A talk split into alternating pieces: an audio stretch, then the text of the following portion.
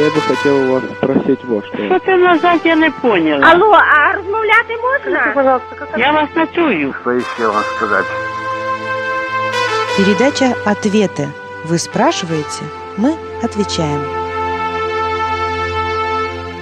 Здравствуйте, друзья! Мы возвращаемся в студию Семейного радио и начинаем передачу «Ответы», очередную передачу из этого цикла. И сегодня с вами в студии, как обычно, пастор Нарской церкви евангельских христиан-баптистов Павел Везиков. Мир вам, друзья! И также за звукорежиссерским пультом я, Арина Висолаускас. И рассматривать мы сегодня будем два вопроса. Первый звучит так. Как относиться к христианскому спортивному клубу? И задает этот вопрос Катя Мицик. Второй вопрос звучит следующим образом. Почему нельзя варить козленка в молоке матери его? Спрашивает об этом Ирина Звягина. Вот именно эти вопросы мы сегодня будем обсуждать. Мы используем книгу Мирона Вовка «Ответы пастора». Он помогает нам отвечать на эти вопросы. И, наверное, начнем с первого вопроса, да. Катя Мицик спрашивает. Я хочу рассказать вам о спортивном клубе «Авана» в нашем городе. Во-первых, слово «Авана» образовано из текста «Старайся представить себя Богу достойным, делателем неукоризненным, верно преподающим слово истины». У нас в Златоусте, Россия, такой спортивный клуб собирается раз в месяц. В основном присутствуют дети, которые ходят в воскресную школу. А вот в ближайшем поселке Медведевки нет ни воскресной школы, ни дома молитвы. Поэтому здесь дети очень нуждаются в нас. И мы, человек шесть из молодежи нашей церкви, и наш авановский лидер, едем в Медведевку и проводим там конкурсы, спортивные игры, потом распределяем вознаграждение, а затем читаем детям библейские истории. Я очень рада, что Бог с нами, и Он помогает нам. Я думаю, что если даже один человек в будущем уверует, ради этого стоит ездить. Я бы очень хотела, чтобы вы высказали свое отношение к тому, что я написала по поводу служения Авана. Да, благословит вас Господь. Вот что вы думаете по поводу служения что думает Мирон Вовк, мы сейчас и узнаем. Из этой информации, которую мы получили о деятельности христианского спортивного клуба в Златоусте, трудно представить себе достаточно полную его работу и дать какие-либо практические советы. Но то, что вы уделяете внимание детям, стараетесь рассказать им о Боге, о Его Слове, это уже похвально. При многих церквях сейчас существуют различные христианские клубы – и всех их, наверное, не пересчитать. Поэтому, если вас интересует обмен опытом молодежной христианской работы, то, я думаю, можно найти программы и адреса таких клубов. Существует также Международная организация христианских лагерей. Мне также известен христианский клуб «Следопыт», который имеет интересную программу, рассчитанную на детей разных возрастов. Существует и множество других клубов. Интересуйтесь, ищите и обязательно найдете. И все же я хотел бы вам дать некоторые советы, которые, возможно, будут полезны также и для других организаторов христианских клубов. Прежде всего, работа любого клуба должна проходить непосредственно под руководством или с согласия пастора общины. Обо всем, что вы делаете или собираетесь делать, сообщите вашему пастору. Он должен быть для вас наставником и помощником. Хорошо, если и совет общины также знает о вашей деятельности – Тогда вы будете иметь моральную, духовную и, возможно, даже материальную поддержку. Когда вы проводите конкурсы или спортивные игры, нужно стараться, чтобы такие занятия не несли в себе дух соперничества. Возвышение победителя над проигравшими, унижение проигравших. Ведь христианство – это не почетные первые места на самых сильных, а наоборот помощь слабым, немощным, больным, нуждающимся. Научите того, кто не умеет – Проявите любовь и милосердие к тому, кто проиграл. Такие встречи не должны вызывать дух разделения или соперничества, а наоборот должны объединять молодых людей. А если говорить о спортивных состязаниях, то надо учитывать, что не все виды спорта приемлемы на таких христианских встречах. Спортивные игры полезны тогда, когда они развивают ловкость, выносливость, но ни в коем случае они не должны унижать человека – или, что еще бывает хуже, опасными для его здоровья. Здесь необходимо сделать правильный выбор. В заключение хотел бы поддержать вас в вашем служении. Если дети приходят на ваши встречи, значит, вы им нужны. Даже если встречаются трудности, не надо расстраиваться. Трудности закаляют христиан. Пусть Господь дарует вам силы и мудрости в выполнении главной цели, которую вы ставите перед собой. А эта цель одна проповедь Слова Божия. И да благословит вас Господь.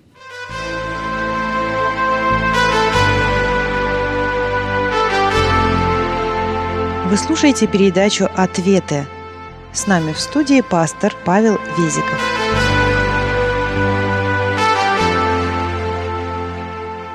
Спасибо большое, Павел, и спасибо большое Мирону Вовк за эти ответы хорошие. И еще один вопрос у нас есть, который задает Ирина Звягина. Я регулярно читаю Слово Божие, и если что-то мне непонятно, спрашиваю пресвитера. Но есть один вопрос, на который мне пока никто не ответил. В книге «Исход» написано «Самые первые плоды земли твоей приноси в дом Господа Бога твоего, не вари козленка в молоке матери его». Первая часть стиха мне понятна, но почему нельзя варить козленка в молоке матери его? Вот такой вопрос. Я думаю, что многие с ним сталкиваются. Попробуем на него ответить. Когда Господь давал какие-то повеления, Он не всегда сопровождал их разъяснениями по поводу того, почему даны такие требования. Как творение Божие, мы должны относиться с доверием к нашему Творцу, который, если дает нам какие-то указания, то только для нашего добра – Божьи указания служат благословением для нас. Вероятно, людям, жившим в те древние времена, подобные заветы были понятны. Однако с тех пор, когда были высказаны эти повеления, прошло около трех с половиной тысяч лет, и они могут быть совсем непонятны для нас. Требование Господа «не вари козленка в молоке матери его» трижды упоминается в Священном Писании. Исход 23 глава 19 стих, 34 глава, 26 стих, и Второзаконие, 14 глава, 21 стих. Это свидетельствует о том, что Господь настойчиво просил свой народ этого не делать. Важно отметить контекст этих высказываний. В книге «Исход» это выражение употребляется в контексте праздников, которые были в Израиле, а в книге Второзакония – в контексте правильного употребления пищи.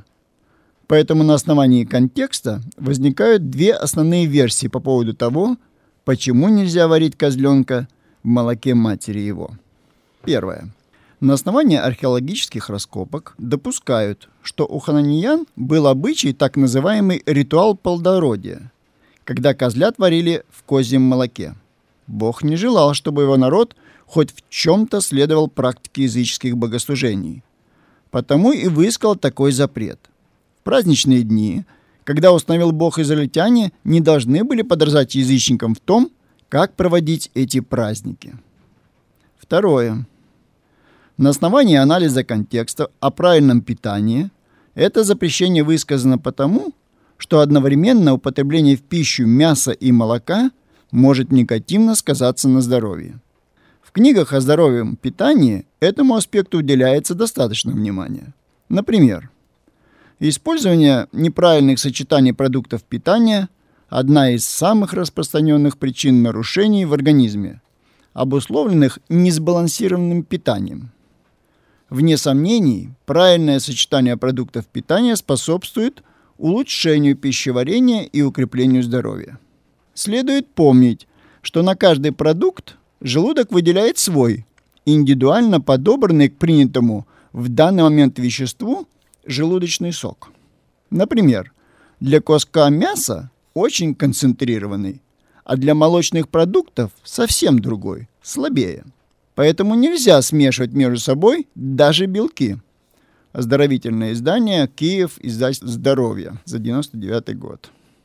Действительно, в молоке содержится значительное количество белка и жира, поэтому оно плохо сочетается с другой пищей. Господь, который желает для людей только добра, высказал такой запрет, чтобы уберечь людей от различных проблем со здоровьем. Но есть еще и третья версия, так называемая гуманитарная. Смысл ее сводится к тому, что неэтично сверхжестоко убивать козленка, а потом еще варить его в молоке матери. Это предположение созвучно другим запретам, написанным в Священном Писании. Например, ни коровы, ни овцы не заколайте в один день с порождением ее. Книга Левит, 22 глава, 28 стих. Если попадется тебе на дороге птичье гнездо, на каком-либо дереве или на земле, с птенцами и яйцами, и мать сидит на птенцах или на яйцах, то не бери матери вместе с детьми, мать пусти, а детей возьми себе, чтобы тебе хорошо было, и чтобы продлились дни твои. Книга Второзакония, 22 глава, 6-7 стихи. Эти и многие другие высказывания свидетельствуют о том, что повеление Божие гуманное к живым созданиям, которые служат для пользы человека. Следует подчеркнуть, что эти три версии не противоречат друг другу, а также другим указаниям Бога, записанным в Священном Писании. Поэтому, по нашему мнению, все они имеют право на существование.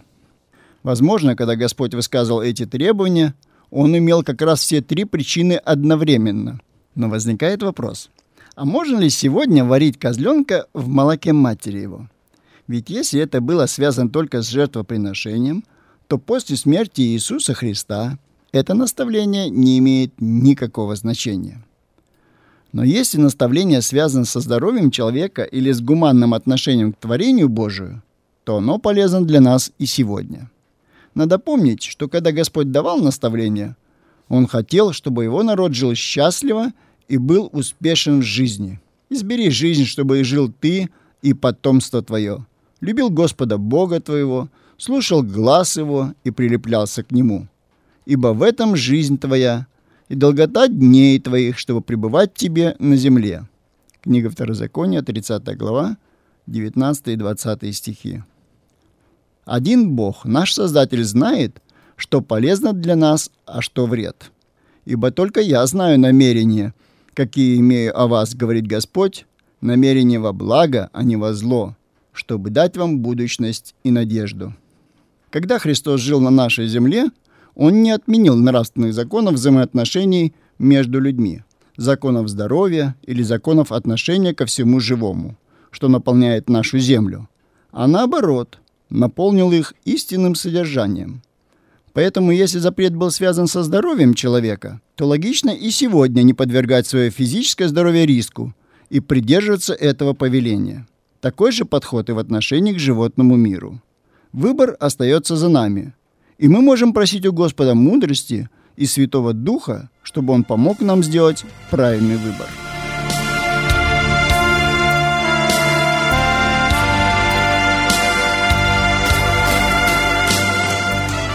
Наше время в эфире подошло к концу. Вы слушали передачу «Ответы» с участием пастора Нарской церкви евангельских христиан-баптистов Павлом Везиковым.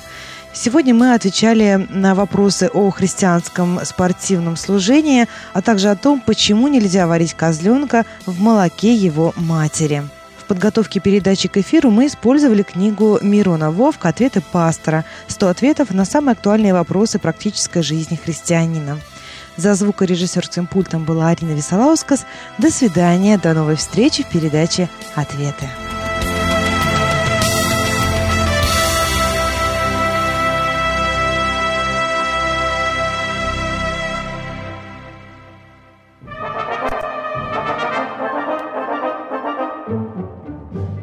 Дорогие слушатели, если вы хотите, чтобы ваш вопрос прозвучал в передаче «Ответы», и чтобы мы ответили на него, то, пожалуйста, звоните нам на автоответчик 7 384 388. Вы можете оставлять свои вопросы в любое время дня и ночи. Мы примем ваш вопрос и постараемся как можно полно и на основании Священного Писания ответить на него в передаче «Ответы». Ждем ваших звонков и новых вопросов на автоответчике 7 384 388.